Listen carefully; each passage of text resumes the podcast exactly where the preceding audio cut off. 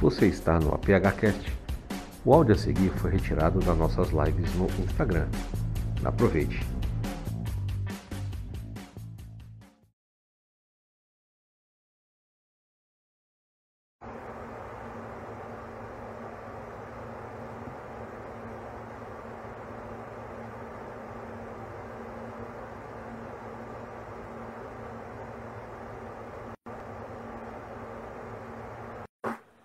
Boa noite, boa noite, pessoal. Fazendo uns testes aqui de conexão por enquanto. Só aguardando o nosso amigo Júlio Bonner acessar aqui para batermos um papo, hein?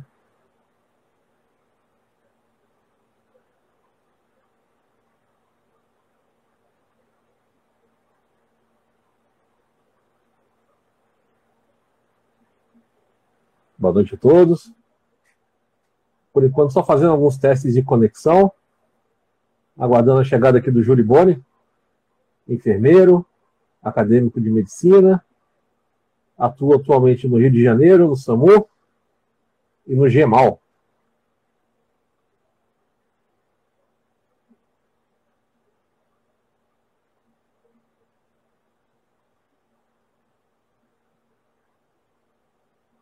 Grande Lucas.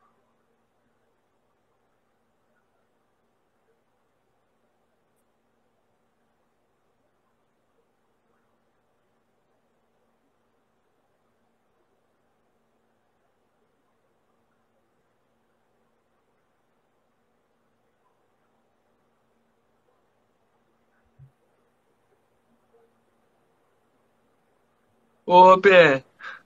É nóis. Fala, Fred. Boa noite, pessoal. Boa noite, boa noite. Chegamos, né? Até que enfim a live. Como é que tá o áudio aí, Emílio? Tá aqui, tá ok. Tá bom pra você também? Tá bom pra caramba. Sempre tá bom, né, cara? O áudio sempre fica excelente aqui. É isso aí, meu querido. Ver se eu jogo um filtro aqui pra dar uma moral, aqui pra dar uma quebrada. porque- Foi aquele filtro que você me mandou, ficou padrão. Ó, vou botar esse aqui, ó. Tô vacinado já, mano. Qual É isso aí, é isso aí. Ninguém virou jacaré, tá tudo padrão. Não, não tem condição. Mas a gente vai seguir com esse aqui mesmo, por enquanto. Se ficar ruim, a gente conversa, troca. O Instagram É tá aí aí, pra isso. Então, quando vocês quiserem aí, o áudio tá tudo ok, tudo padrão. Tudo Vou ok, belezinha. Vamos lá, vamos ver a galera chegando, né? Sem problema, sem problema, a gente Plantão? marca aí. Tá rolando plantão, Fredão? Que não, não sai de plantão hoje não. Amanhã eu tô de plantão. Amanhã eu tô de plantão. Amanhã, sete horas, eu tô no. Amanhã eu tô na ambulância. Amanhã eu tô na ambulância ainda. A gente vai conversar sobre isso. Mas Vamos, amanhã, sete horas. Sete horas. Amanhã é horário nobre. Segura Rio de Janeiro. É, Alô, o Rio de tá Janeiro. ficando complicado. O Rio tá ficando complicado agora. Né? É isso aí, cara. O cenário tá ficando um pouco mais difícil agora. Tá ficando difícil. Aí em Campos também eu vi algumas notificações, né? Públicas. E a situação tá ficando meio complicada agora. A tua imagem não tá ficando muito boa para mim. Eu não sei como é que tá pros outros telespectadores aí. Eu não sei se tá boa a sua imagem. Para mim ela tá meio meio ruim. Eu não sei se a Meio minha desfocada, tá né? É, tá meio desfocada. A sua face. É, mas é questão Vamos da, da boa e velha internet, né? Isso que é fibra ótica, Ah, né? Se não entendi, fosse, então. entendi. Entendi, sem problema, sem problema. Mas o áudio tá legal, né? O áudio tá legal, o áudio tá legal. O que importa é o áudio. A imagem, Vai depois a gente vê Vai dar bom, vai dar bom, vai dar bom. Fecha, se Vai tiver ruim a imagem, fecha o olhinho e escuta. Dá, dá de É, boa. fica de boa, fica de boa, tranquilão. Não tem mistério. Então, vamos não. dar início então, cara. Falta aí uns 5 minutinhos. Vamos aguardar, vamos aguardar 19 horas para todo mundo chegar junto. Aguarda cinco minutinhos aí que eu vou só dar um teco no cachorro aqui que ela tá dando te ligue já essa hora. Deixa eu só ajeitar ela aqui que ela tá osso. Tá tranquilo, fica de boa. Cinco minutos, cinco minutos, marca aí que eu vou só dar um, um carinho cão aqui.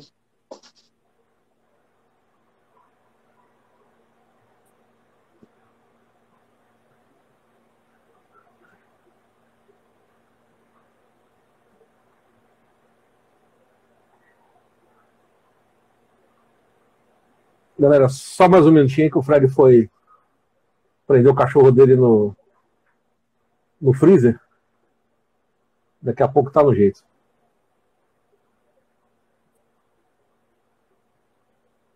Pessoal, se vocês quiserem mandar é, perguntas, enfim, algum questionamento, alguma coisa é, para responder depois, tem um balãozinho com uma com uma interrogação. Então é só clicar ali e enviar a sua mensagem. Tá? Pelo chat aqui a gente não tem condição de, de ler e responder, porque começa muita mensagem e aí fica complicado. Mas pelo balãozinho ali de perguntas fica facinho, tá ok? Pô, voltei, voltei. Tava dando um jeito no cachorro ali que ela tá meio agitada. Começa a falar. é a segunda vez que ela faz. Eu tava no Congresso Nacional apresentando um trabalho. E aí era online, pô, muita gente assistindo, era nacional. Pô, ela latindo pra caramba durante a apresentação. Eu tive que pedir licença, pedir um minuto de licença para poder dar uma olhada nela ali para ver o que tava acontecendo. Mas não adianta não, faz parte do espetáculo. Esse cachorro é peste, total, esse cachorro é, é total é, alucinado. É, a Atena faz parte do espetáculo, não faz parte do espetáculo. Conviver comigo é assim. Não. E olha que você quiser a Lina já tá aqui fora. Vamos lá então. Ela tá ali fora, tá ali fora, tá trancadinha ali fora ali, mas ela vai latir, não tem jeito. Não tem jeito. Porque senão ela pula aqui em cima de tudo, faz uma bagunça. arrumar. Já era um dia de fazer uma live com ela. É, depois um dia eu faço uma live com ela aqui do meu lado, assim, bota ela aqui do meu lado botar ela aqui para poder Padrão. acompanhar. Beleza? Vamos lá. Frederico Júlio Boni. Opa! Se apresente, meu amigo. Para quem não conhece ainda, né? Frederico foi um dos nossos, um dos nossos enfermeiros aqui há mais tempo, né? Um dos mais antigos. E fale, meu querido, se apresente. Então, pessoal, para quem não me conhece, né? Eu sou o Frederico Júlio Boni, conhecido como Fred, a galera me chama de Fred, ou de Julibone, ou de enfermeiro, Enfo, qualquer coisa que vocês quiserem, eu estou aceitando. É, a minha formação, ela inicia para campus, né? Eu fiz a minha graduação no Isicenza, podemos dizer assim, né? Terminei minha graduação lá, me especializei em emergência. No final de 2016, eu aceitei o cargo que o Emílio me forneceu de coordenação de enfermagem, um cargo difícil.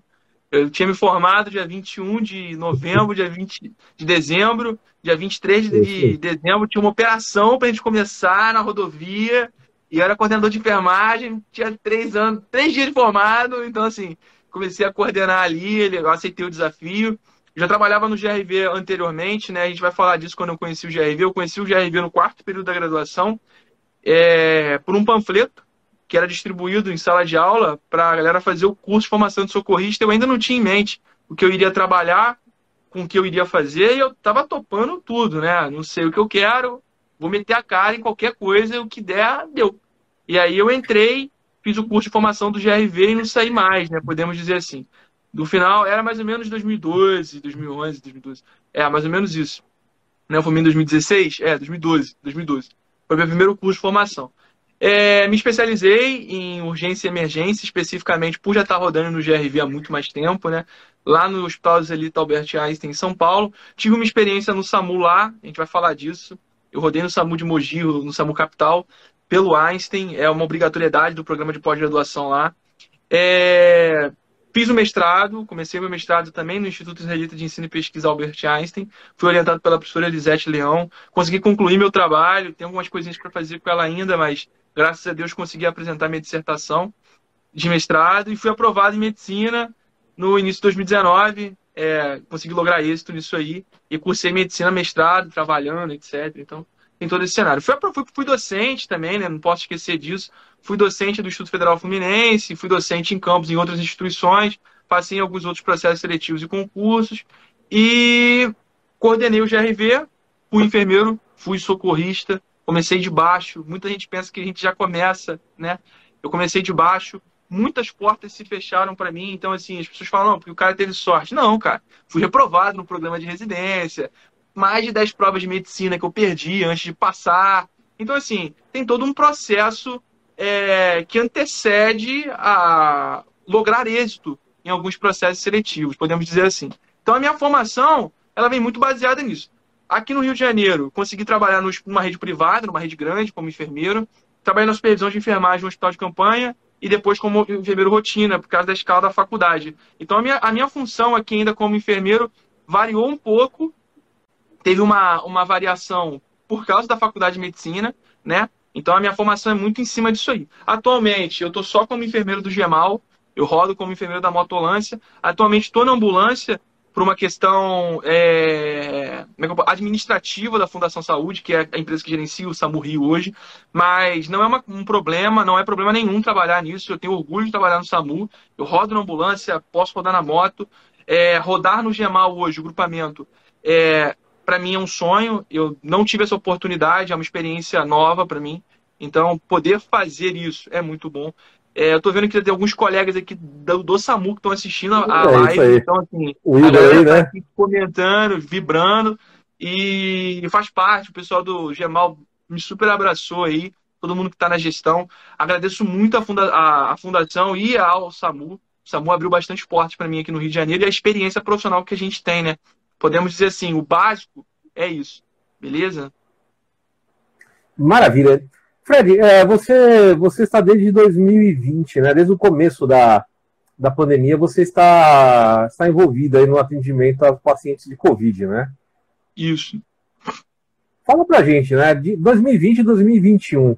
Traça aí um paralelo pra gente. O que, que o que, que diferencia? O que, que te marcou mais? O que, como é que é esse, essa sua vivência com a pandemia? Então, na verdade, no início da pandemia, assim, quando, quando eclodiu, né?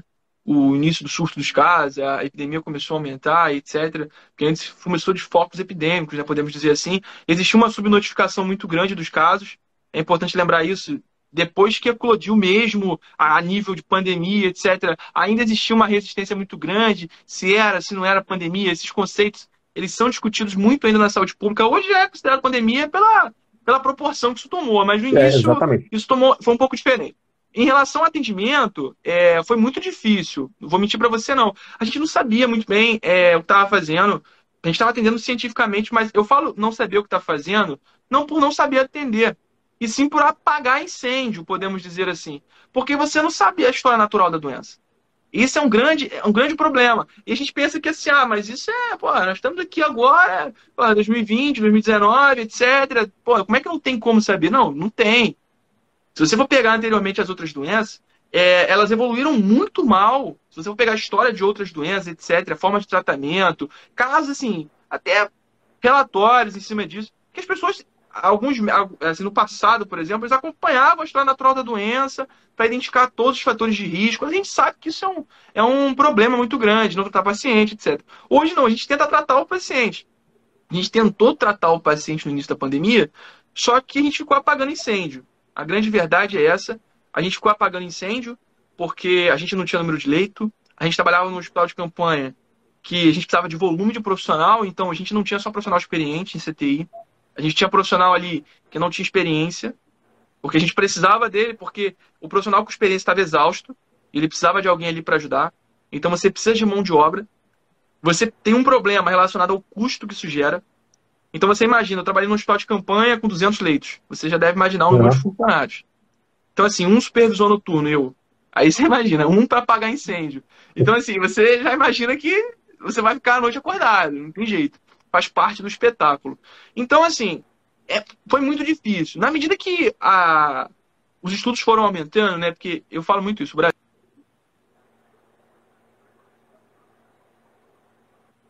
papel pontual no que se refere a estudo, o Brasil logo começou também a movimentar os grupos de estudo, a Conep, todo mundo começou a botar exclusividade para os estudos que referenciam o Covid e botaram em segundo plano os outros estudos em virtude da necessidade. Então, assim, existe uma seriedade muito grande dos grupos de pesquisa, do pessoal que está à frente também na pesquisa, não só na linha de frente, mas pesquisando, tentando entender o que está acontecendo com o paciente, todas as manifestações clínicas. A gente percebe uma mudança muito grande é, no paralelo em relação ao boom, o número de casos e a resolução desses casos, seja positiva, negativa, subnotificação, etc. Existem também outras questões de atrelar a causa morte ao Covid, né? Então, isso tudo isso demorou um pouco, isso foi um desafio muito grande para quem estava no, no, fornecendo a, o, o, atestado de óbito. Isso na época foi bastante complicado, gerou é. muito problema. A gente tinha um problema de notificação compulsória dessa doença, que também teve que ser atrelado ao SINAM, etc. Tiveram várias questões assim que dificultaram bastante na parte burocrática. Até por uma questão, né, Fred? Nós temos até uma questão, até porque o serviço de verificação de óbito também não consegue processar tanto cadáver, né, tanto corpo, para fazer é. uma autópsia e realmente chegar no, no, na causa mortes daquele. Você daquele... tem um outro problema, tem um outro problema. Corpos não identificados, pessoas que são moradores de rua, não tem uhum. família, vai, vai, demorar para o IML receber isso, porque a demanda. É, é uma questão de oferta e demanda. Então, você, eu, por exemplo, fiquei com. Assim, é um absurdo falar, mas é, é uma verdade. A gente tem um morgue lá onde coloca o paciente que vem a óbito, etc e tal, prepara o corpo tudo mais, cuidar de enfermagem, etc, pós-morte. A gente ficava com o paciente ali dentro 70 dias. Por quê? Porque não tem onde colocar. E aí você tem um risco altíssimo de infecção, você tem um risco altíssimo de colonização, etc. De outras doenças. E é importante lembrar isso. A pandemia, ela não, ela não ocultou as outras doenças. Eu atendo no SAMU acidente vascular encefálico, eu atendo no SAMU para cardiorrespiratória por outras causas, sem ser Covid. Eu atendo no SAMU acidente automobilístico. Isso não parou de acontecer. Então, assim, a entrada no hospital não é só Covid. A gente tem um hábito de achar que o hospital está cheio por Covid. Calma, tem é. Covid. Realmente, existe um número absurdo de Covid. Existe. A gente sabe que o número está alto, esse número aumenta todo dia. A OMS está aí falando pra caramba. Todo mundo está falando pra caramba. Secretarias de saúde, os municípios, as prefeituras. Todo mundo está falando. Só que as outras doenças não deixaram de existir. As, as, outras doenças estão aí. O SAMU atende as outras coisas também. Então, isso é um, um grande problema, assim, que a gente percebe que o coronavírus, ele, nas pessoas, o Covid-19, SARS-CoV-2, como, é como você quiser falar, ele é um problema de saúde pública. Ele é um problema de saúde pública. A única forma de reverter um pouco é, essa mancha que está acontecendo nos gráficos aí, que é esse número alto, é com prevenção. E aí a gente volta para o 1 do GRV, para o 1 da emergência, para o 1 do APH, que segurança. Né? E a população ela não, ela, não, ela não prisa por segurança, né? Ficar em casa, não sair de casa.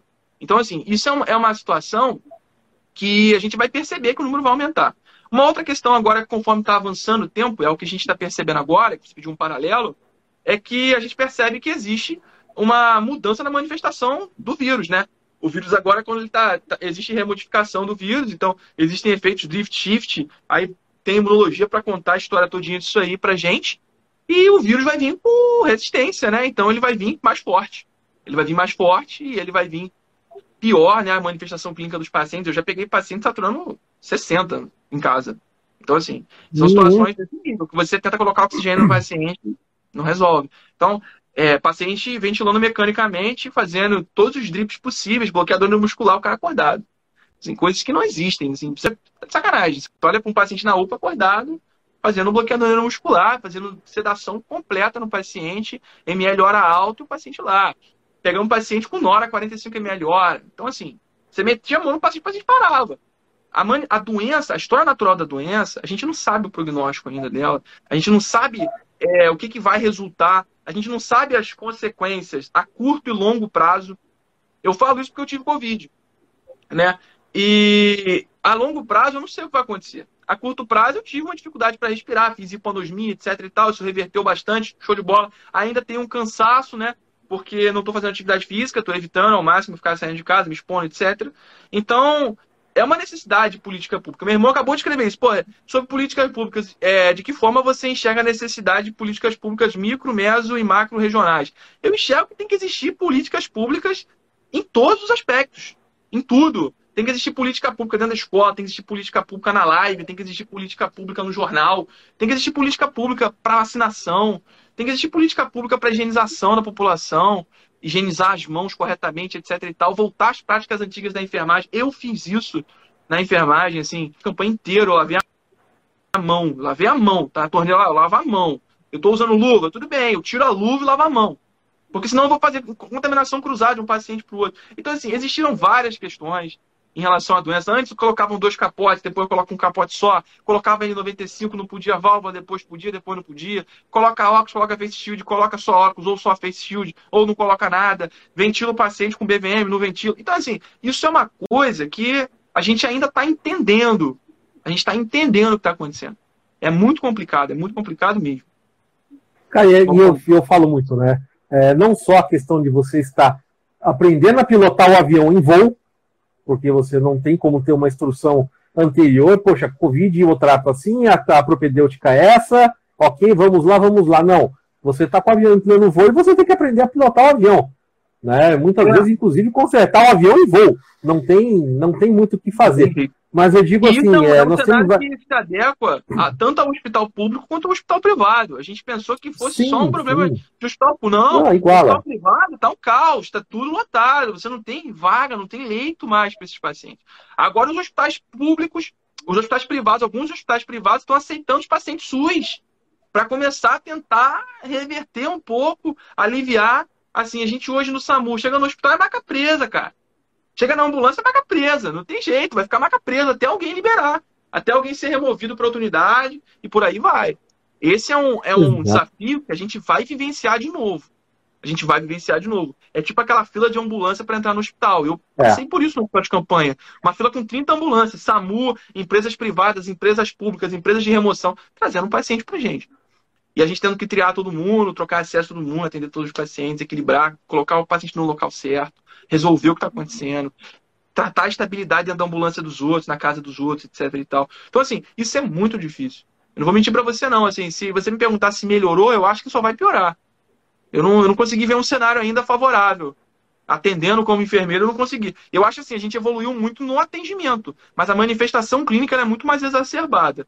Eu não percebo melhora na manifestação clínica, eu percebo piora. Os pacientes estão muito mais instáveis.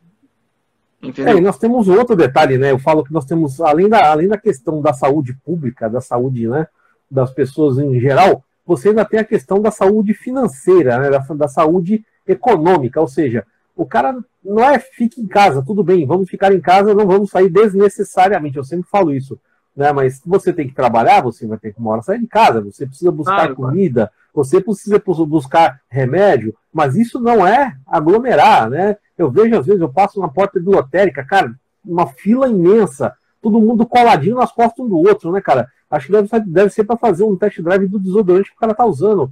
Meu, distância, distância, companheiro. Né? E o cara faz. Eu, vou- eu vejo essas filas em outros lugares. Né? E, pô, É, não assim, dá. A gente está passando por isso no Rio de Janeiro, né? Assim, eu vi alguns noticiários. é, Fila para comprar ovo de Páscoa, fila para comprar não sei o quê, Pô, fila para. Não tem porquê, Então, né? assim, isso não.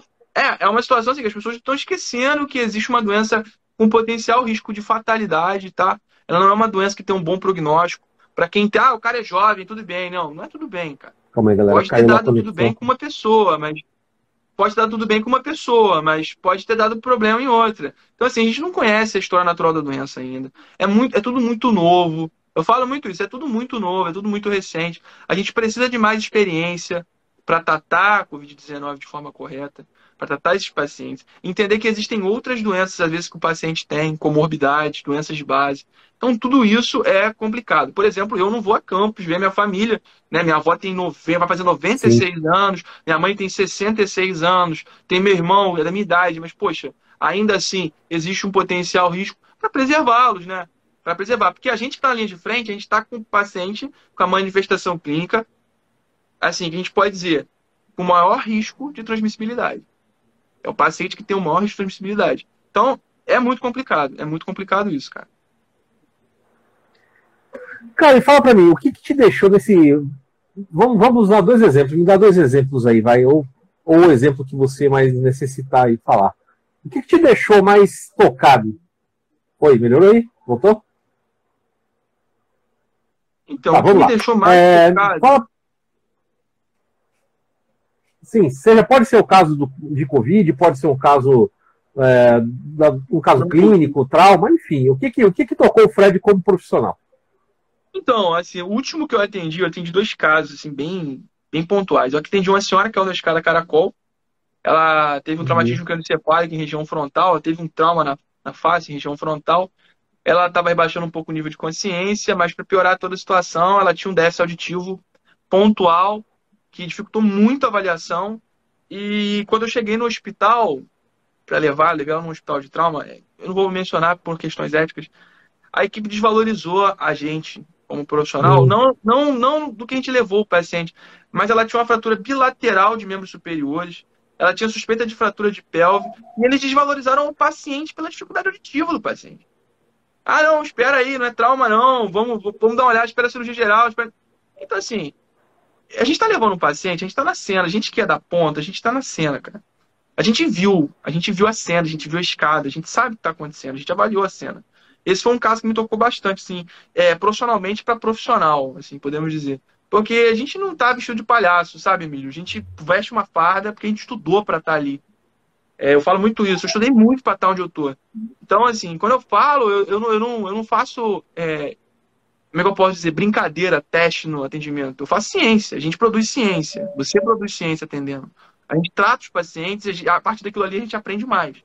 Então, todo dia você aprende mais. Cada vez mais atendimento, mais a gente aprende. Então, esse foi o primeiro caso. O segundo caso foi um paciente com uma ataxia bem específica, uma doença. O paciente tinha um infantilismo de voz, etc., falava com uma certa dificuldade e existia uma desvalorização porque ele não tinha sinais de trauma. Mas, segundo o solicitante, o paciente foi encontrado no chão, tinha um histórico de queda, etc. e tal. Ele tinha uma ataxia, era cadeirante, etc. Chegou no hospital, o paciente tinha baixo nível de consciência e o médico do trauma não aceitou o paciente, mandou para uma UPA. E aí, assim, eu fiquei bastante tocado porque é gente cuidando de gente. Né? A gente tem que levar em consideração que é gente cuidando de gente. E se eu falo para você, porra, eu peguei um paciente vítima de trauma, ele pode não ter sinal nenhum de trauma, você precisa investigar. Você precisa investigar, você precisa entender o que aconteceu.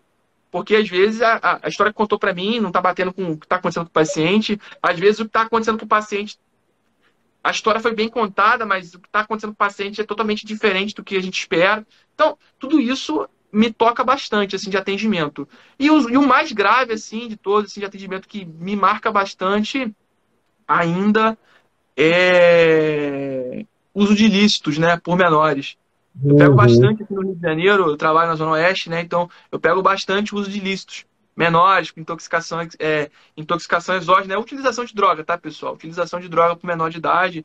Assim, já peguei crianças de 10 anos, 8 anos, 7 anos. Então, assim, são é situações é bem difíceis de trabalhar. Você tem as questões sociais por trás disso, você tem o local, entendeu?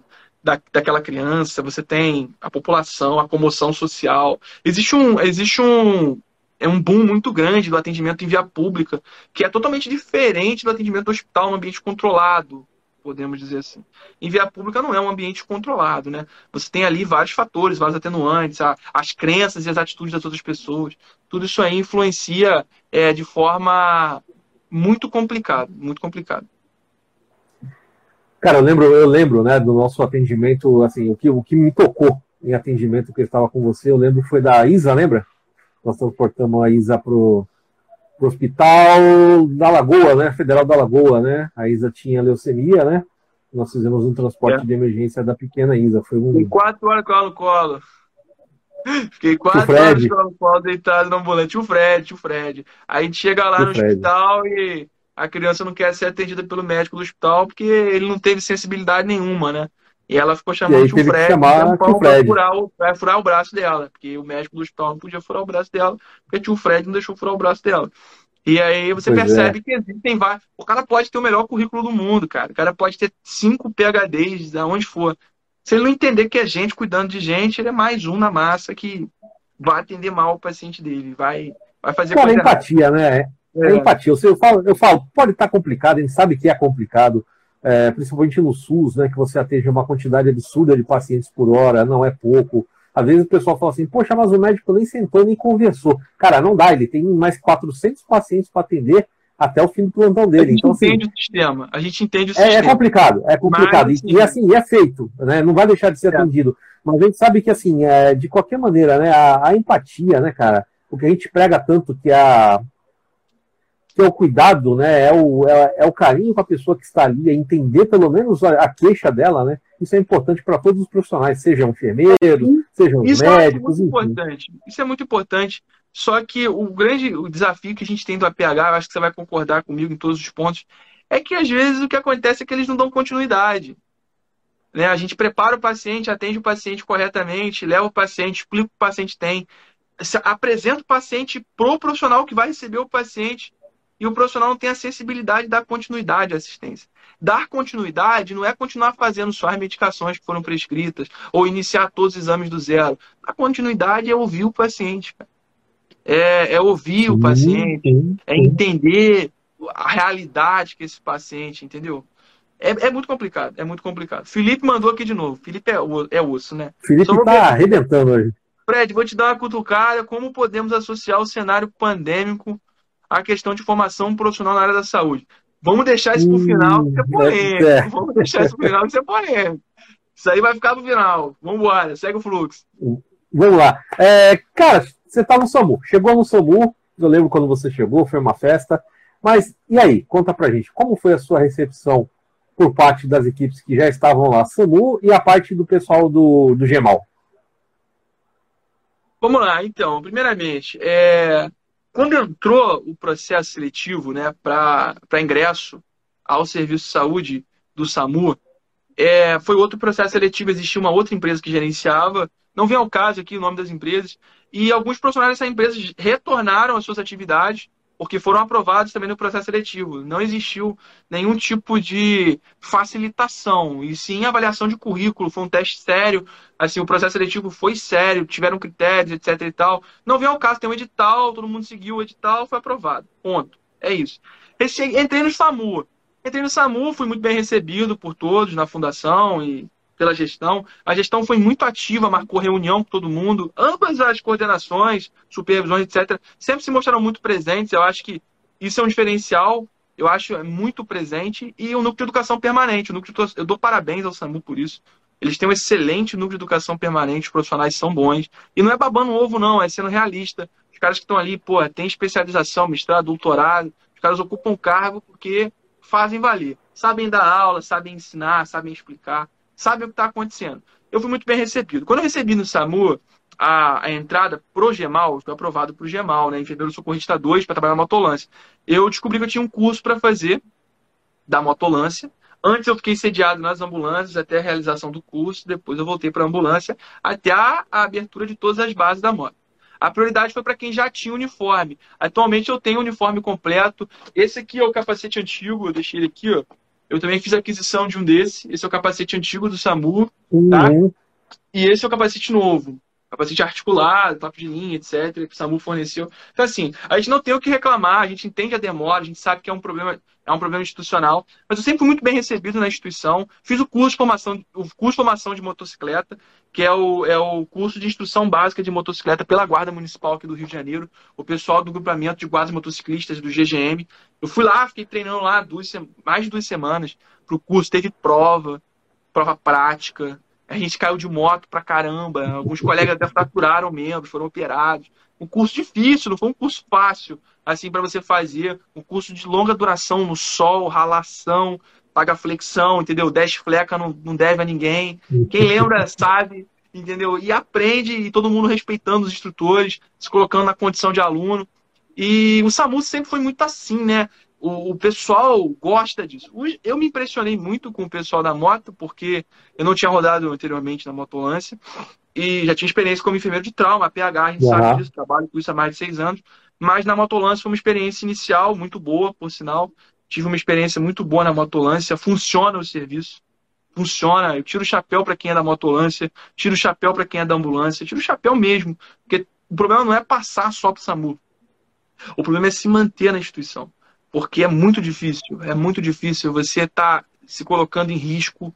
É, você entra em comunidade, a sua vida está em risco. Você tem que saber lidar com pressão, você tem que saber lidar com a carga que os pacientes depositam em você, você tem que saber lidar com a pressão dos hospitais, você tem que saber lidar com o jogo de cintura, você tem que ser político para gerenciar conflito durante o atendimento, às vezes tem familiar brigando durante o atendimento, às vezes o cenário é violento, às vezes tem polícia junto com você. Então, assim, tudo isso é muito complicado. A gente dá, dá motolância, às vezes é confundido com polícia, a gente utiliza o colete laranja para não ser identificado com polícia. A gente não é polícia, mas Sim. ainda é, um, é, um, é uma, uma, uma conduta que a gente está fazendo agora no Gemal, cada vez aumentando mais essa campanha para isso. E é um desafio muito grande, cara. A minha chegada ao SAMU ela iniciou no dia 16 de 9 de 2020 e eu pretendo permanecer, se Deus quiser, ficar no SAMU até me formar médico. Quero trabalhar no SAMU, não quero sair mais, entendeu?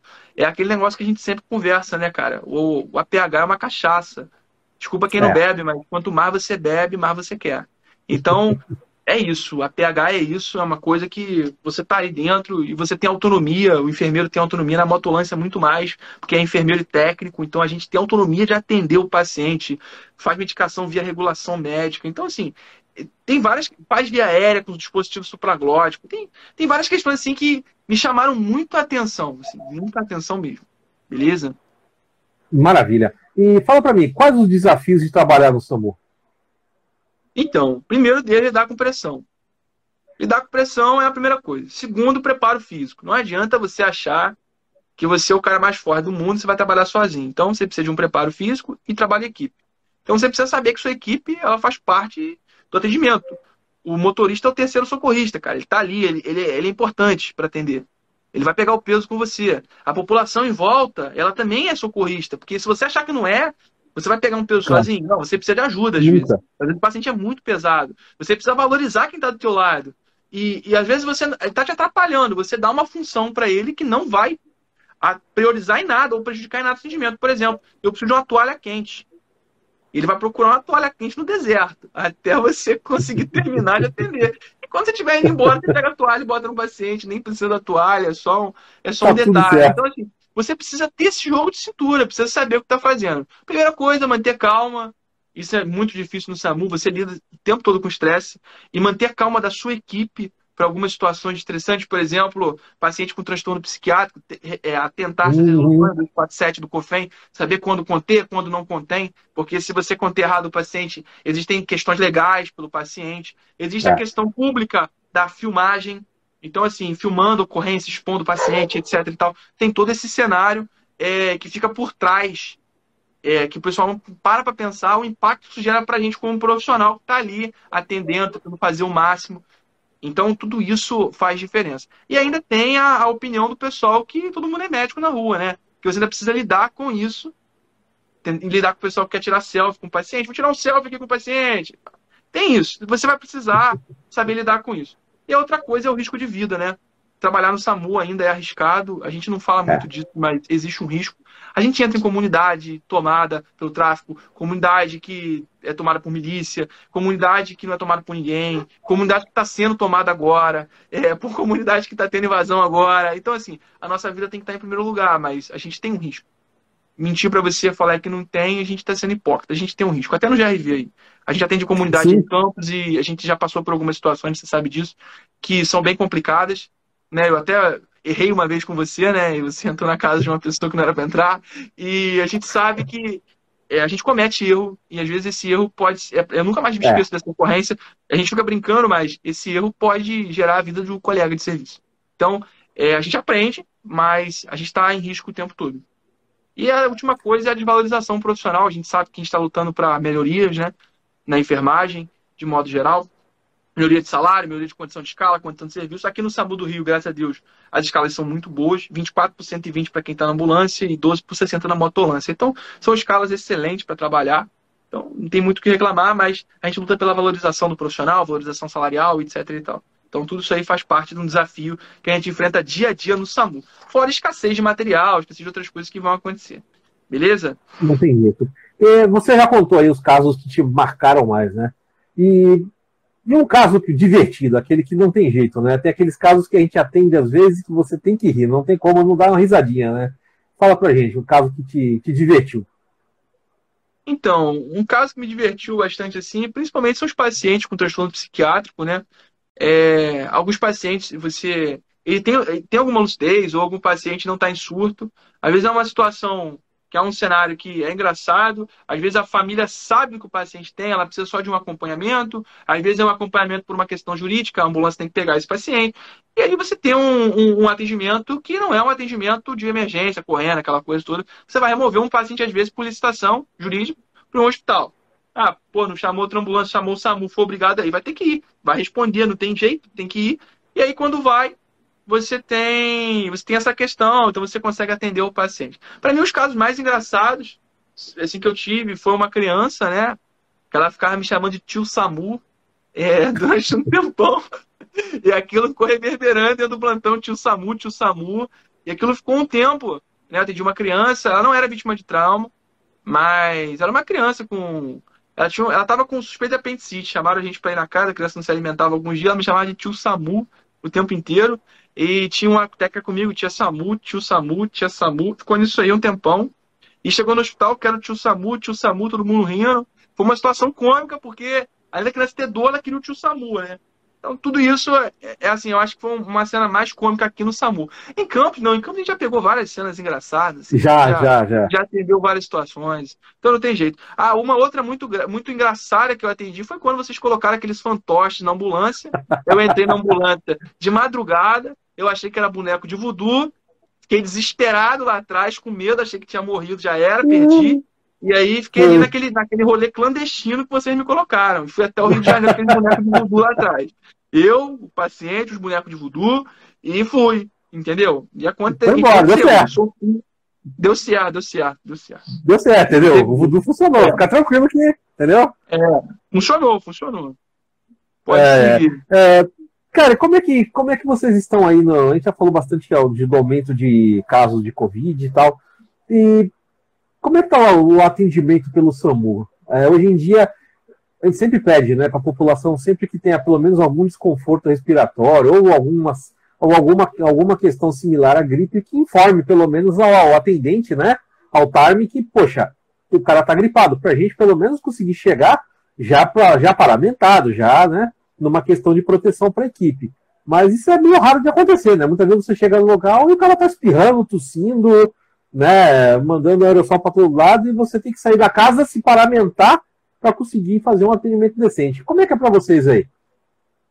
Então, na verdade, é, a gente atende todos os casos suspeitos de problema respiratório, qualquer que seja, a gente atende já paramentado, a equipe já vai se paramentando durante o atendimento ou chega na cena e paramenta.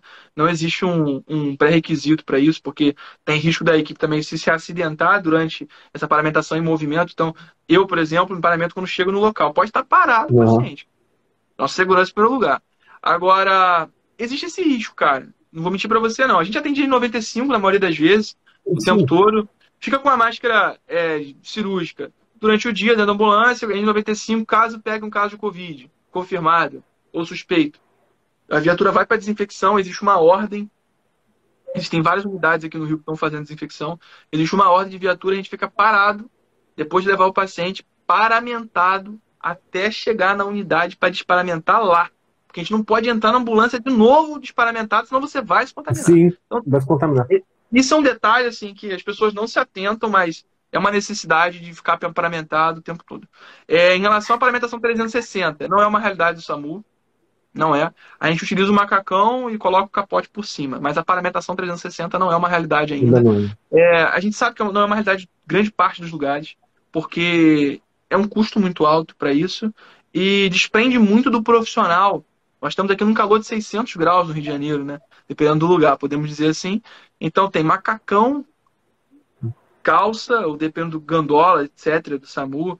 Aí o pessoal da moto lança colete e ainda botar ainda 360. É, é meio complicado isso, tá? Mas é, faz parte do cenário. A, a, em relação ao atendimento, a gente tem uma restrição muito grande. O SAMU é muito restrito ao atendimento. Todos os atendimentos clínicos que não sejam traumáticos ou não tenham incidência traumática, eles têm que ser encaminhados impreterivelmente para a UPA. Não. E aí isso é um problema. Porque você tem UPA por zona e às vezes a zona ela não consegue dar conta de atender a demanda daquela zona. Então você tem que às vezes deslocar com esse paciente de uma zona para outra zona para poder ser atendido. E isso demanda muito tempo. O hospital geral, ou o hospital terciário, quaternário, etc., ele só vai atender caso de trauma. Tá? Existem alguns complexos aqui de hospitais que tem UPA junto com emergência obstétrica, junto com hospital geral. Tem, né? Aqui no Rio de Janeiro, que é o Lourenço Jorge, por exemplo, tem uma UPA, que é o Ser Barra, na frente, do lado é o Lourenço, atrás é a Aldeira Diniz. Então são três unidades que atendem simultaneamente qualquer demanda. Eles atendem ali, a UPA atende clínico, o Lourenço Trauma e lá atrás obstétrico. Então, você tem essa demanda para poder atender ali. Então, isso é um pouco caótico, né? Porque gera um colapso do sistema. Chega uma hora que a UPA não tem mais condição. Hoje eu recebi a notícia que aí em Campos tinha paciente sendo oxigenado em pé, porque não tinha cadeira. Então, assim, é, é muito complicado, né? A gente sabe, as pessoas acham que é brincadeira, mas a doença tá, tá um negócio meio, tá meio complicado. Tá bem difícil. Pois é, porque assim, na verdade, o, o, que os pesquisadores falam, e é uma verdade, né? Isso aí não precisa ser tão, tão, tão pragmático. É, o que acontece em um estado, por exemplo, o que aconteceu em Manaus, né? O pessoal ficou horrorizado, o paciente, poxa, morrendo em casa, sem oxigênio, etc, etc, etc. né, sendo atendido sentado, sendo atendido no, no chão do hospital. Por quê? Porque não há leito. Né? Ah, poxa, mas isso não vai chegar, por exemplo, no Sudeste. Chegou. Né? É, o, o reflexo de pandemia é igual para todos os estados, não importa qual seja. Se se agudizou lá em cima, ele vai descer. Ele vai, ele vai contaminando, ele vai acontecendo o mesmo padrão para os outros estados. Né? O, que, o, que não sei, o, que, o que se perdeu de repente um pouco foi o tempo de agir mediante você conseguir observar uma situação caótica no, estado vizinho. Se você olhou e falou, peraí, aquele estado ali o negócio está ruim demais, vamos tentar melhorar a nossa situação o quanto antes. Não que isso vai livrar muita coisa, não vai, mas pelo menos você diminui é, a sua incidência de. A incidência.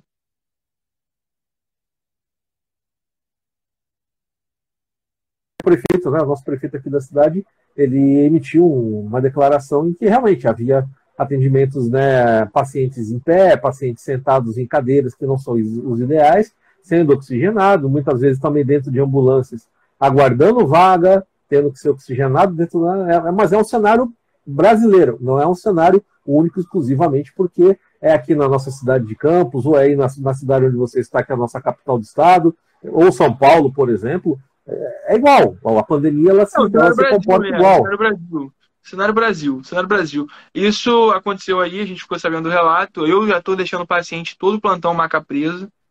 Então, assim, meu último plantão eu fiquei até tarde no hospital maca presa, acho que era 9 da noite, sei lá, 8 horas da noite. O plantão acaba às 19, fiquei até às 9 das 21 horas, maca presa. E não tem, não tem previsão de ir embora, porque como é que vai sair? Como é que a viatura vai sair? Tudo contaminado, tudo paramentado, etc e tal. Então, tem todo esse cenário que gera o estresse, que eu comparei com você, que é um dos desafios de estar no SAMU hoje, que é atender Covid, né? Você está na linha de frente, Exato. é o frontline ali. Beleza? Porque acaba virando aquela história da, da, da, vaga zero, né? Vira vaga zero, que vira, vira vaga zero, que vira vaga zero, chegando uma hora que você não tem onde colocar esse paciente. E a marca da ambulância, ela tá com o paciente, não tem como você tirar, colocar ele no chão e falar, é. fui, eu vou, vou, atender outro caso, né? Infelizmente não. E já pegando é. o gancho, né? É, um, é, um dos, é, um, é uma das situações também onde o pessoal fala pra gente assim, poxa, mas por que demorou tanto a chegar? Como assim demorou tanto a chegar? O atendimento, né? Por exemplo, muitas vezes o atendimento ah, demora a chegar, né? Assim, poxa, eu liguei, tem 40 minutos. Então, muitas vezes, é, essa é a questão que faz o atendimento de, então, demorar. Existem várias questões para o atendimento demorar a chegar do 92. Muita gente tem dificuldade. A gente, quando entra no SAMU, o Núcleo de Educação Permanente, a primeira coisa que eles fazem é eles organizam uma visita técnica ao CICC, que é o Centro de Integrado, né? De comunicação aqui, onde é tipo o Cobom lá em São Paulo que a gente foi. Uhum. Tem os teleatendentes todinho, o TARM, o regulador, o RO, tá tudo lá. Só que as pessoas não entendem que você tem número de VTRs escassa, por mais que siga o protocolo segundo resolução federal da portaria 2048 Lei 8080, por mais que eles sigam as portarias, número de viatura por número de habitantes, a gente sabe que isso não consegue dar conta. Não dá. A divisão aqui no Rio de Janeiro é um pouquinho mais complexa por zona, então você tem o número de viaturas por zona atendendo aquela zona. Você tem um número muito alto de chamados que não são para SAMU, por exemplo, chamar para alguma coisa que o SAMU não atende. Por exemplo, chamar para tomar vacina. Eu já tô várias vezes. Fui chamado, cheguei na casa, não quero tomar vacina do Covid. Eu fui, pô, eu quero fazer um teste rápido.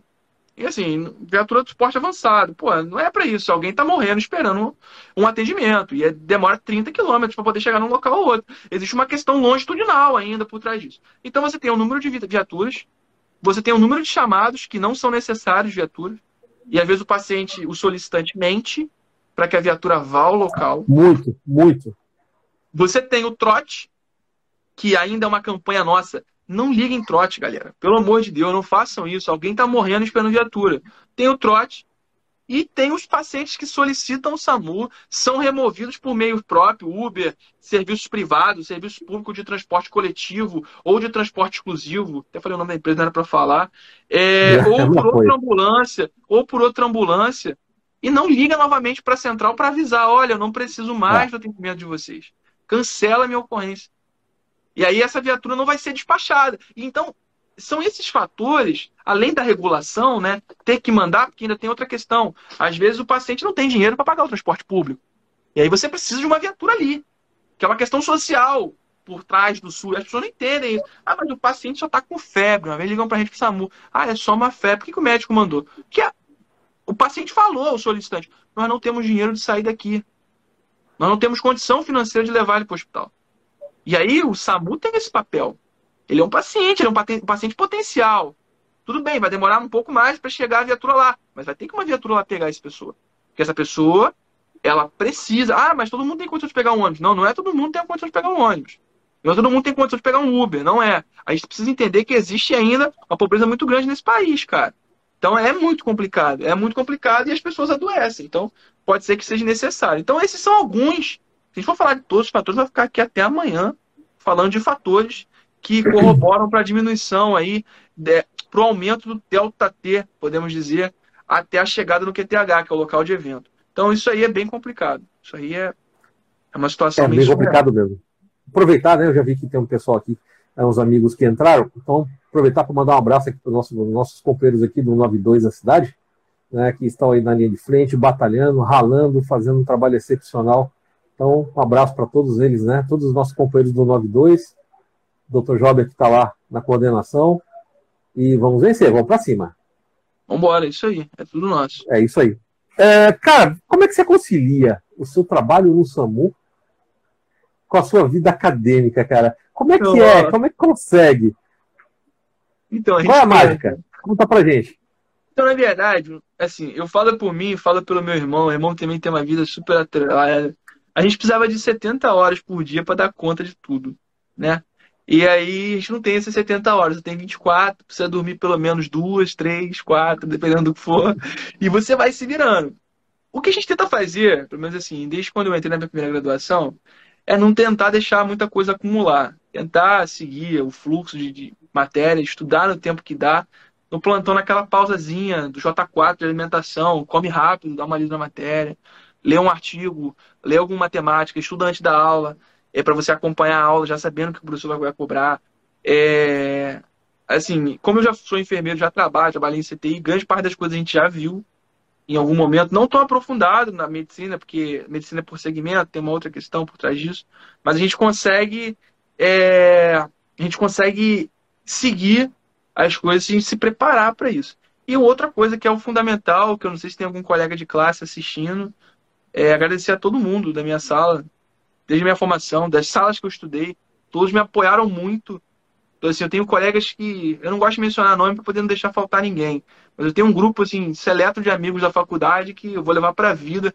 São pessoas que me ajudam mesmo, assim, a ajudar a fazer um trabalho, ajuda, pô, me coloca no grupo, me avisa, ó, cara, tem que entregar isso aqui amanhã. Porque às vezes você tá tão atribulado, você monta a sua planilha, se organiza, mas você esqueceu alguma coisa e alguém vai lá e te lembra, pô, Fred, tu fez o negócio, cara, tem que fazer para amanhã pô, deixa eu te ajudar aqui, cara, ó, vou te mandar um resumo do que eu fiz, dá uma olhada. Aí eu também às vezes falo para alguém, pô, cara, e aí, tu fez? E tem essa troca, né? Então a medicina tem muito isso. Eu não tive tanto na enfermagem esse corporativismo na medicina. Eu acho que desde o primeiro período que eu entrei na faculdade existe isso.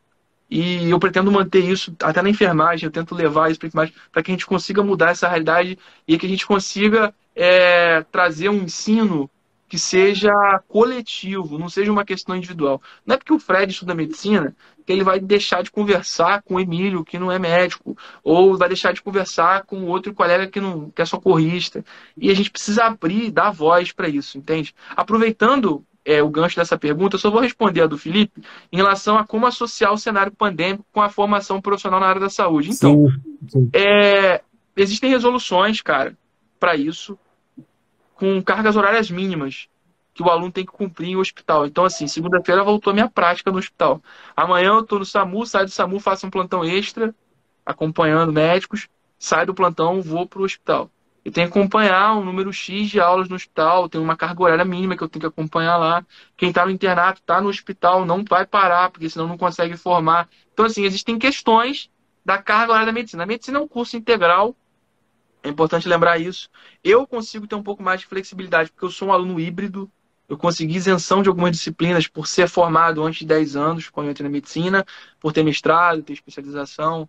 É, a minha grade da, da, da faculdade que eu cursei ser parecida com a grade da universidade que eu estou. Então, algumas disciplinas eu não precisei fazer, isso me aliviou bastante. Podemos dizer assim, e eu consegui puxar outras disciplinas, pular período, pular ano. Então, assim, eu vou formar em menos tempo, mas eu também não posso reprovar em disciplina, eu tenho que ter uma nota razoável, eu não consigo ter o melhor rendimento da sala, e nem, nem corro atrás disso. Eu corro atrás de entender a disciplina e entender que, assim como já fui docente, sei que prova não teste conhecimento de ninguém, uhum. entender que a prova faz parte de um processo e eu preciso ser aprovado, porque é uma questão legal por trás da prova, etc. e tal. E é um modelo avaliativo, por mais que eu não concorde, mas eu não vou entrar nesse mérito.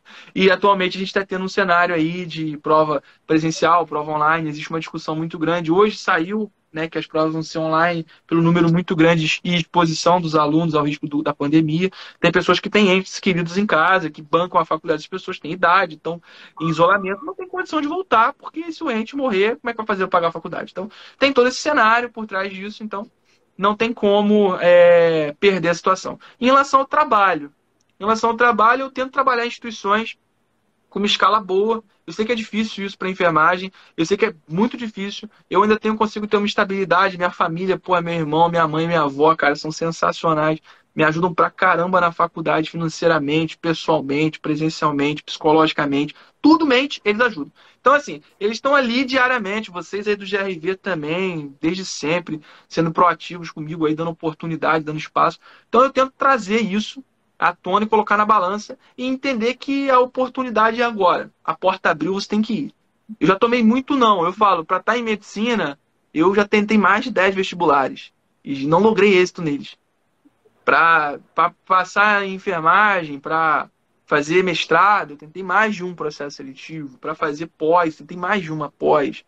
Tudo que eu tentei, eu tentei mais de uma vez. Concurso público, eu tentei vários. SAMU, eu tentei vários, não foi o primeiro que eu passei, não. Então, assim, tem, existe um, uma série de nãos para conseguir, conseguir um sim. Então, como que eu faço para conciliar? Força de vontade. Conseguir, vambora. A gente tem que primeiro passar. Minha mãe fala isso, passa primeiro, depois a gente vê como é que a gente faz.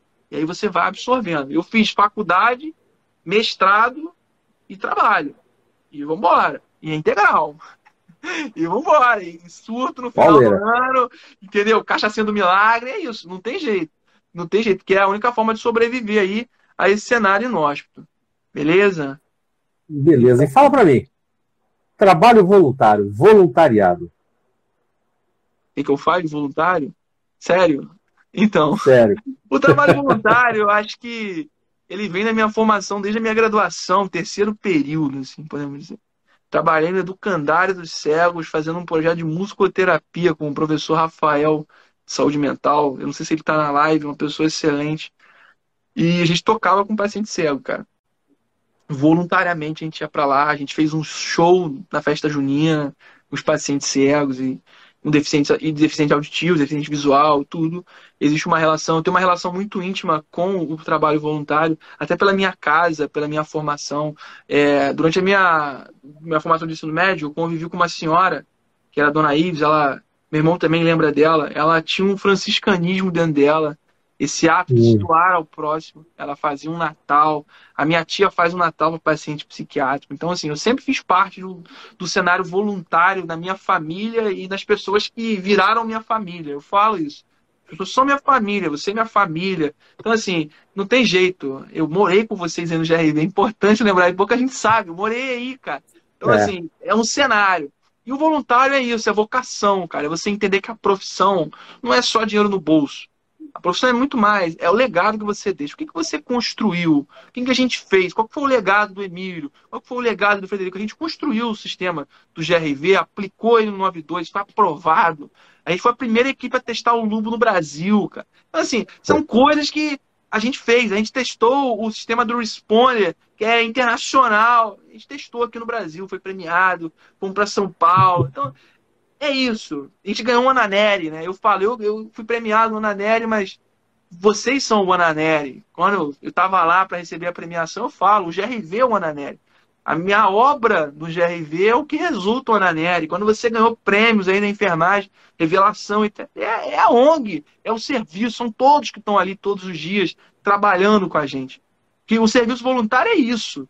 Né? Não adianta você achar que, ah, não, eu não, eu não tenho condição de ser voluntário, eu preciso de dinheiro, é, ONG é utopia. Se, se é utopia, eu prefiro acreditar na minha.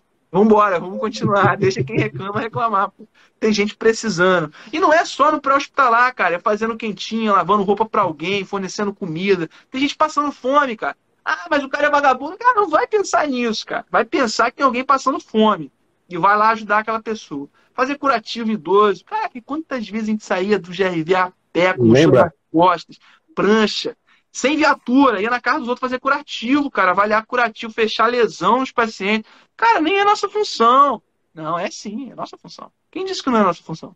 É a nossa função. É a obra. E aí a gente traz aquele insight do Mário Sérgio Cortella. Qual é a tua obra? O que, que tu vai deixar? Né? O que, que vai ficar? E aí a gente deixou o GRV. A gente, eu falo isso.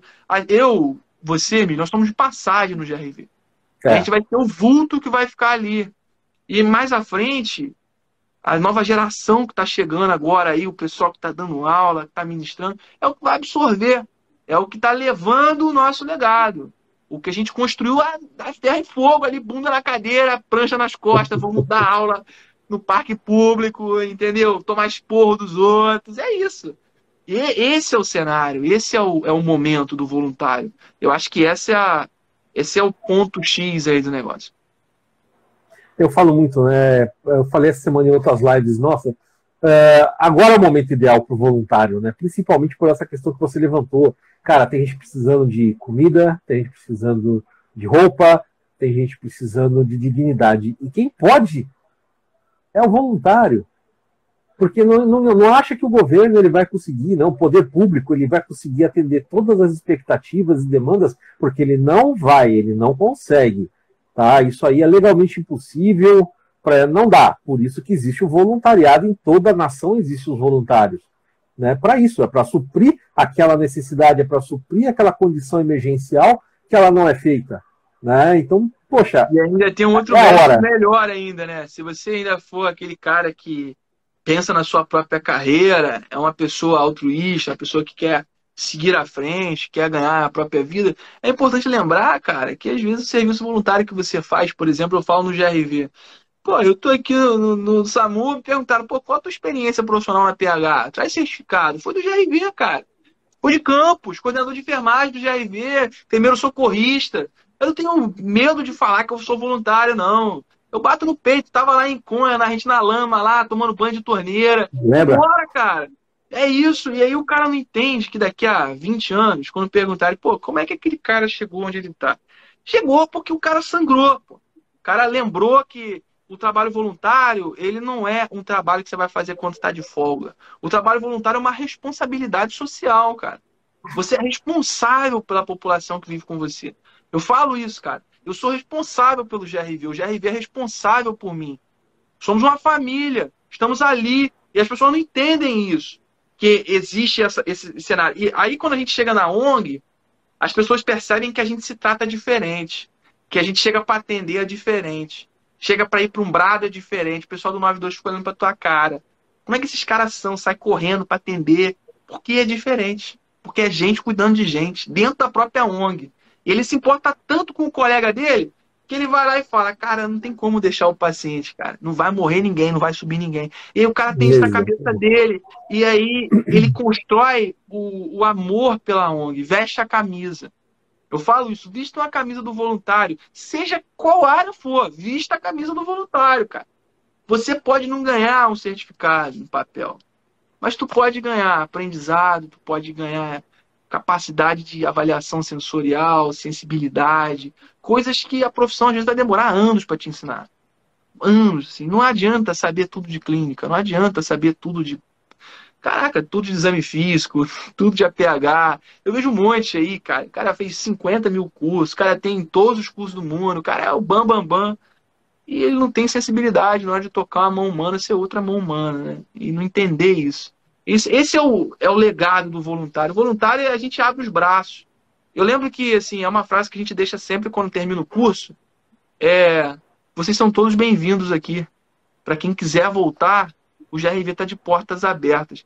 Pode ser a pessoa mais mau caráter do mundo, pode ser a pessoa mais problemática no curso, pode ser tudo. A pessoa pode ter te sacaneado o curso inteiro. A gente está de portas abertas para te receber. E isso Sempre é o diferencial. Esse é o diferencial. E isso aí você não vai ver em lugar nenhum, cara. Você só vai ganhar isso trabalhando voluntário. Você só vai aprender isso sendo voluntário. E eu falo, eu visto a camisa, vou continuar vestindo. Eu posso estar em outro país, eu vou continuar vestindo a camisa. Entendeu? Faz parte do espetáculo. Hoje eu tô de azul, amanhã eu tô de branco, de laranja de novo, do GRV. Tô atendendo no plantão aí, como eu já fui várias vezes, boto meu capacete e vambora. Vamos atender trauma, vamos atender e vai durar o tempo que for. E faz parte.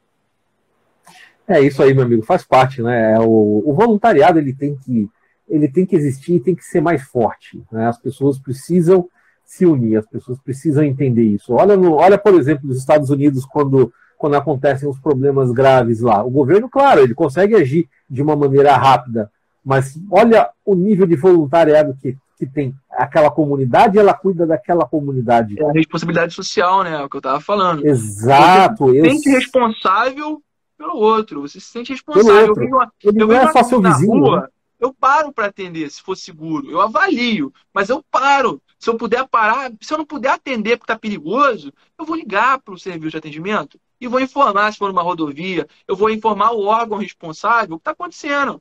Olha, tem um acidente no KM tal, tal, tal, sentido tal, não deu para avaliar a vítima, local periculosidade, solicitando apoio de polícia, não vou poder ficar no local por periculosidade. Brasil, você fez seu papel, cara. É um ato cívico. Isso que você está falando, eu, eu, eu, tento trazer isso para o GRV há muito tempo, a responsabilidade pelo próximo. A gente tem que ser responsável. Eu falo isso, cara, eu tô aqui no Rio de Janeiro, mas eu tenho certeza, cara, que minha casa tá segura porque tem uma ambulância 24 horas à disposição, cara.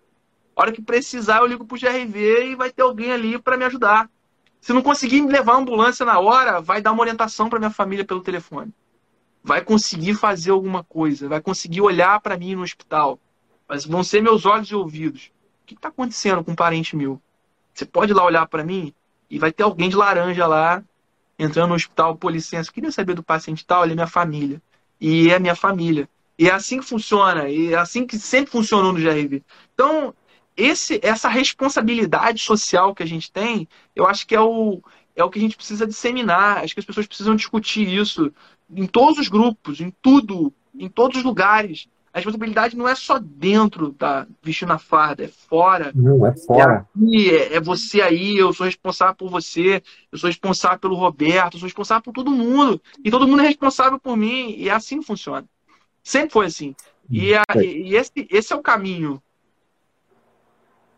Exatamente, é uma questão de consciência social, né? uma questão de consciência coletiva. Nós não vamos a lugar nenhum sem que tenhamos alguém do nosso lado. Então, por que não me importar com a Dona Maria, com o seu José, com o seu Antônio? É, eu não, eu não preciso me importar negativamente, fazendo fofoca da vida de ninguém, mas se importe realmente de verdade, né? está bem. Pô, faz duas semanas que eu não vejo aquela senhorinha ali que mora na minha, na minha frente, ela é acamada. Será que deu algum problema? Ah, eu não estou vendo nenhum funcionário, eu não estou vendo ninguém. Será que aconteceu alguma coisa? Vai lá perguntar, assunta. Né? Então, você é responsável, sim, sim, pela sua comunidade. E assim, a sua comunidade também é responsável por você.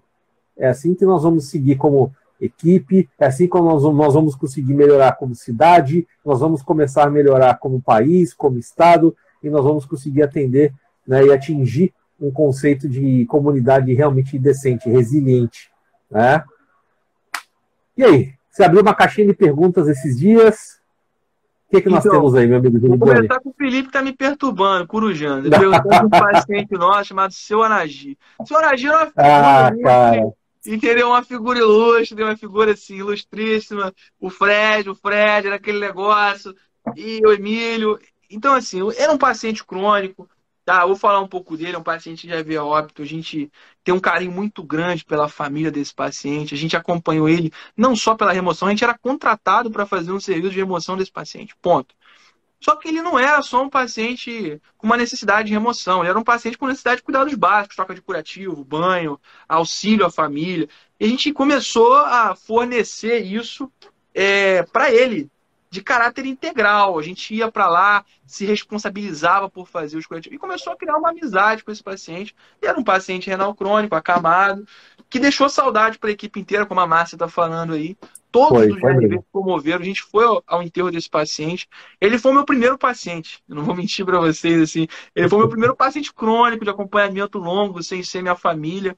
Mas ele foi meu primeiro paciente de acompanhamento, podemos dizer a longo prazo, com prognóstico negativo. A gente sabia que ele era um paciente com potencial risco.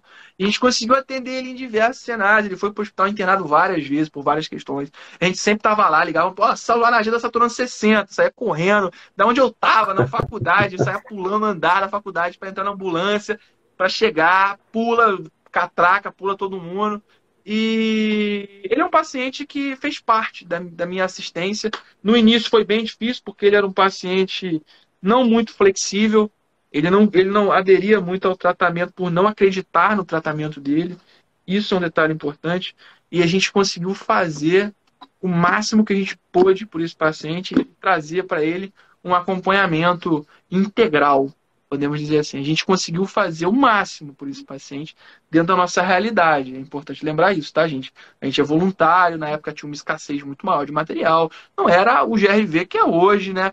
A estrutura física do GRV. A gente começou atendendo ele e tinha Ipanema no jogo, tinha um monte de viatura no jogo, então não era uma coisa tão simples assim.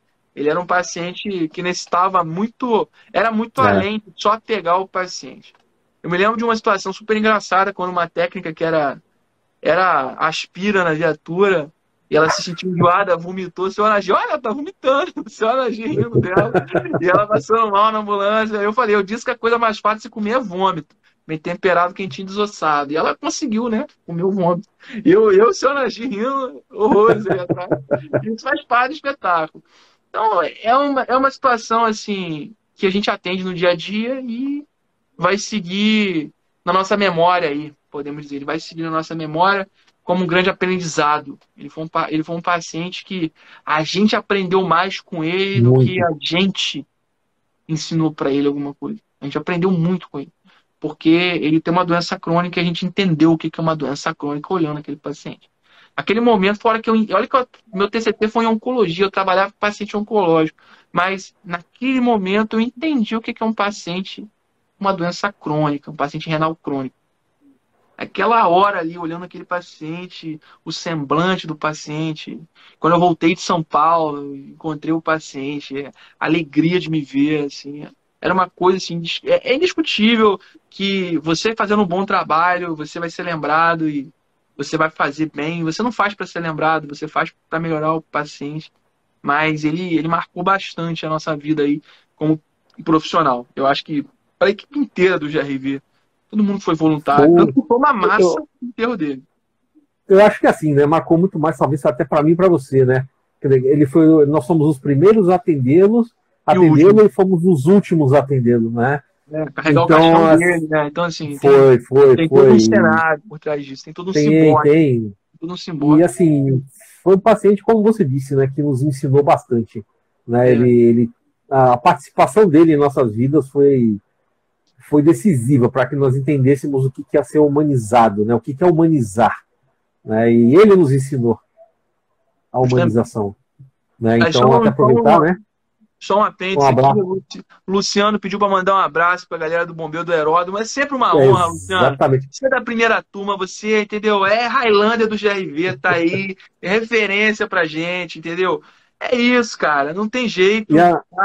E amanhã, né, só para só te, só te interromper um minutinho, amanhã às 19 é um bate-papo com Bombeiro de Aeródromo, hein? Amanhã é outro. Amanhã é Bombeiro de Aeródromo, o negócio tá ficando bom. Amanhã o papo é quente, amanhã pega é... fogo, hein? É, é verdade, amanhã. Nessa live. E aí, meu irmão, Julinho, um abraço. Colocou, meu irmão foi lá e colocou demore o tempo que for, mas quando encontrar sua praia, não recue dela ante nenhum preceito. Clóvis de Barros. Isso aí é uma frase que o Clóvis fez, é uma análise do Aristóteles né, em uma das suas aulas magníficas. Eu assisti essa aula milhões de vezes. Você não precisa ser bom em tudo. Você só precisa encontrar qual é a tua praia. E quando você encontrar ela, não recue. Em frente. A travessia é longa, meu amigo. A travessia é longa, a gente vai bater a cabeça com o paciente. Seu Anagi tá aí, a gente bateu cabeça com ele, ele aderiu o tratamento. E a gente estava ali, a gente escolheu a nossa praia é essa. O paciente não merece Foi. ser maltratado, ele não vai ser maltratado. E a gente vai atender ele da melhor maneira possível. Ninguém vai recuar. Não tem jeito. E é isso, a gente está ali e vai atender. É muito isso aí, Felipe. E aí? Perguntas, meu querido? Você abriu uma caixinha ontem, chegou um monte de pergunta. E aí? várias perguntas. Chegaram perguntas técnicas que eu vou responder especificamente para os colegas no privado, porque eu acho é. que a live não, não serve para isso nesse momento. Eu acho que isso serve para um outro momento, para uma outra discussão. Não é a prioridade agora. É, alguns perguntaram sobre ECMO, alguns perguntaram sobre oxigenoterapia. Eu vou entrar nesse mérito exclusivamente para quem perguntou na DM e a gente tira essas dúvidas. É, tiveram perguntas sobre a demanda do atendimento, a questão do trote, se realmente existe, existe pra caramba. Eu volto no trote porque é uma situação muito complicada. Perguntou sobre o enfermeiro da motolância, se pode fazer medicação, se não pode. Então, situações de parada cardiorrespiratória, a gente faz o protocolo ACLS, ATLS, o mais atual, todos são treinados para isso, da motolância, e é, é feito via regulação médica, tá? Tem que pedir autorização ao médico regulador no telefone, tem que ligar, informar que o paciente está parado, solicitar uma viatura avançada e pode fazer as medicações segundo o protocolo. Mas aí, se tiver dúvida, eu mando o protocolo diretamente para a pessoa que perguntou. Não tem problema nenhum é, em relação a isso. Outras perguntas foram sobre o SAMU, a gente acabou já falando bastante, e sobre a formação em medicina, as formas de ingresso para quem tem segunda graduação. É, existem várias formas de ingresso. É, quem quer fazer medicina, o conselho que eu dou, começa logo. Não perde tempo, não. Se prepara prepara a cena, que o espetáculo é grande. Prepara a cena, prepara o palco, senta, pega a pipoca e se prepara. Junta dinheiro, se prepara para as adversidades, leia os editais, não tenha preguiça de ler edital. Só é aprovado em concurso quem lê edital. Eu sou a prova viva disso. Eu passei um em primeiro lugar. Só é aprovado e os processos seletivos tudo. Como? Lendo edital. Você precisa criar esse hábito o sul-americano precisa criar esse hábito. E Felipe sabe disso. Não lê edital. E aí depois, chega lá, pô, o que, que o, o edital tava falando? Por que, que eu não fui chamado? Você não leu as entrelinhas. Então, Quantas horas medicina. de certificado, etc, etc. É, né? tudo isso. Medicina, forma de ingresso, Enem, vestibular isolado, segunda graduação, que é o reingresso, reingresso via Enem, transferência, dependendo da faculdade, consegue fazer medicina no exterior e transferir para cá de novo, ou fazer revalida, já voltou a legislação. Então existem diversas formas de você ingressar no vestibular ou ingressar no curso de medicina. Aí tinha uma pergunta que você tinha colocado, né? Um conselho para dar para quem está começando, não sabe o que quer. É isso aí. A pergunta é: para de arrumar desculpa para estudar. A minha dica é essa. Para de arrumar desculpa. Ah, não dá agora. Ah, não sei o que, eu tenho um problema. Sempre dá. Sempre vai dar. Você tem que correr atrás. Ah, vai ser insalubre. Vai. Quando você vai para academia, não é insalubre. Aquela primeira semana de dieta não é insalubre. Você não consegue dormir, você não consegue. Por quê? Porque a vida é assim. E você tem que se acostumar a se colocar numa situação desconfortável. Tá? O hábito de estudar é um hábito diário, não é rotina, não existe rotina de estudo. Tem um monte de gente aí, eu não tenho rotina de estudo. Eu tenho um hábito de estudar. Não existe rotina para mim. Eu tenho um hábito. Quando eu me sinto confortável, eu vou ler. E aí eu tento garantir naquele tempo que eu estou lendo um máximo de concentração para absorver o máximo daquilo ali. Eu antigamente tinha uma metodologia que é ler um artigo científico por dia. No final do mês você tem 30, no final do ano você tem mais de 900 artigos lidos. Se você quiser fazer isso, meu amigo, daqui a 10 anos ninguém sabe mais aquele tema que você. E eu fiz isso durante seis anos, né? Eu fiquei lendo a TH Todo dia um artigo lá durante o plantão, Emílio lembra. Eu sentadinho ali tirava uma horinha para ler um artigo, todo plantão, dois artigos. E no final, depois de um tempo, você já tem um volume exponencial. Então, você que é técnico, você que é estudante de ensino médio, está acompanhando a nossa live, você que é socorrista ou já é acadêmico, cria o hábito de estudar, para de arrumar desculpa, começa a fazer e descubra qual é a tua praia, como meu irmão falou aí. Descubra qual é a tua praia e não saia dela. Não saia dela. Descobriu qual é a tua praia, porque é importante lembrar, gente. Eu e meu irmão, a gente não era o melhor aluno da sala de aula. A gente não era nerdzão. A gente era os piores, cara. Professor, mestre, me ajuda. Os colegas meus de ensino médio estão aí para comprovar. Os colegas de ensino fundamental. Pô, esses caras aí, pega minha letra, cara. Desculpa, cara. Minha letra não dá nem para eu entender o que eu escrevi. Então, assim, não vai nessa. Você tem que entender qual é a tua praia. E depois que você descobrir ela, pode ser difícil para você. Porque é difícil fazer medicina. Mas você, você vai correr o máximo que der até você conseguir. Perguntas. Colocar aqui. É... Fred, vivendo o que, o que eu já vivi no GRV, é, vendo tudo que você viveu no atendimento com crianças, como está hoje em relação com o atendimento criança. Então, é sempre uma situação difícil trabalhar com criança. Tem a família da criança, tem o caso clínico, tem o manejo, tem o ambiente, tem a comoção social. Existem várias questões. Hoje, a gente, com o tempo, já vai atendendo várias vezes, você vai ganhando mais maturidade e expertise. Mas ainda assim é um desafio. Meu irmão voltou aqui que tem vestibular seriado, tipo PISME e PAIS. Tem sim, existem outros vestibulares. Bem lembrado. O cara é educador, né? Ia ter que falar isso, não. Existem outros vestibulares específicos. Então, quem quiser ingressar na carreira do curso técnico, na área da saúde, na medicina, não perca tempo. Ingressa logo. Não perca tempo. Ah, eu não tenho dinheiro. Então junta dinheiro. Ah, eu não tenho como. Ah, eu, eu, eu não sei. Me procure no privado. Procura o Emílio que ele vai passar meu contato a gente vai trocar essa ideia. E eu vou tentar te ajudar. Opção tem. Só não estuda quem quer. Porque hoje a gente tem várias opções, tem vários modelos, tá? Então, assim, a gente consegue lidar com isso. Vamos lá. Perguntas, acho que não tem mais. Não, vamos. Considerações finais, meu querido. Considerações. É isso aí. Então, as considerações finais. Primeiramente, é uma honra estar aqui nessa live. É um prazer inenarrável, todo mundo sabe disso. Estar aqui junto com o pessoal do GRV. É... Muita gente pergunta quantos anos eu tenho, né? Eu tenho 25, 25 anos, 25 anos, fazer 26 agora em agosto. Como que eu consegui fazer isso tudo tão rápido? E as minhas considerações finais é: não espere. Não espere amanhã. Você não tem amanhã.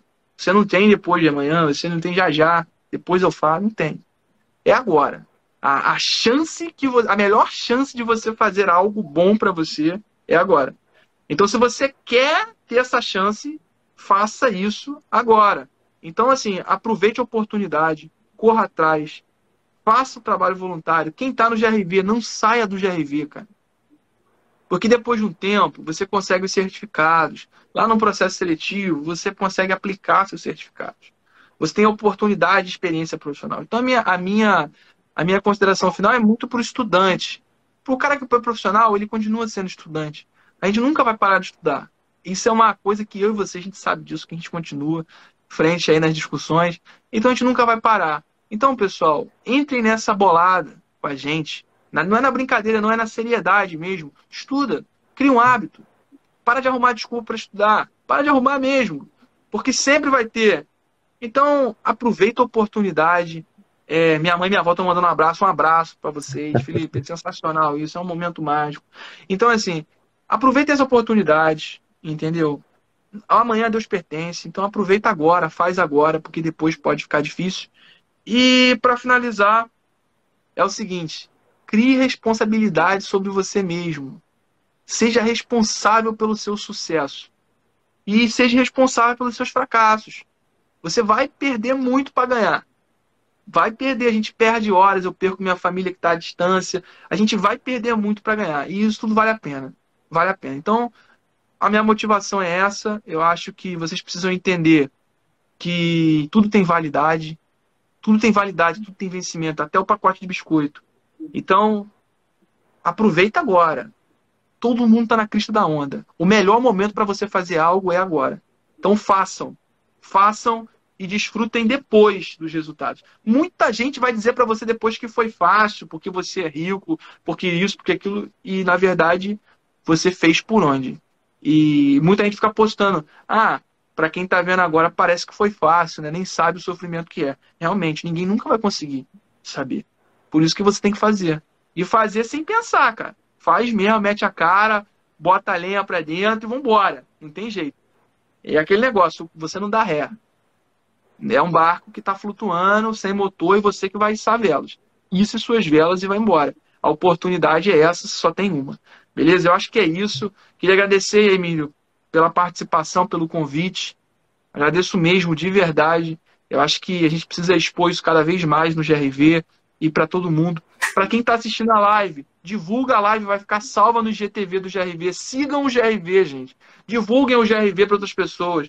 Vão ter várias lives com pessoas espetaculares amanhã. É bombeiro de aeródromo, cara. Maurício Minani falou uns dias atrás, uma figura ilustre. Vanessa Helene. Só pessoas assim. Não tem como, gente. Então, cai na real. O Emílio está fazendo um trabalho sério aqui no Instagram.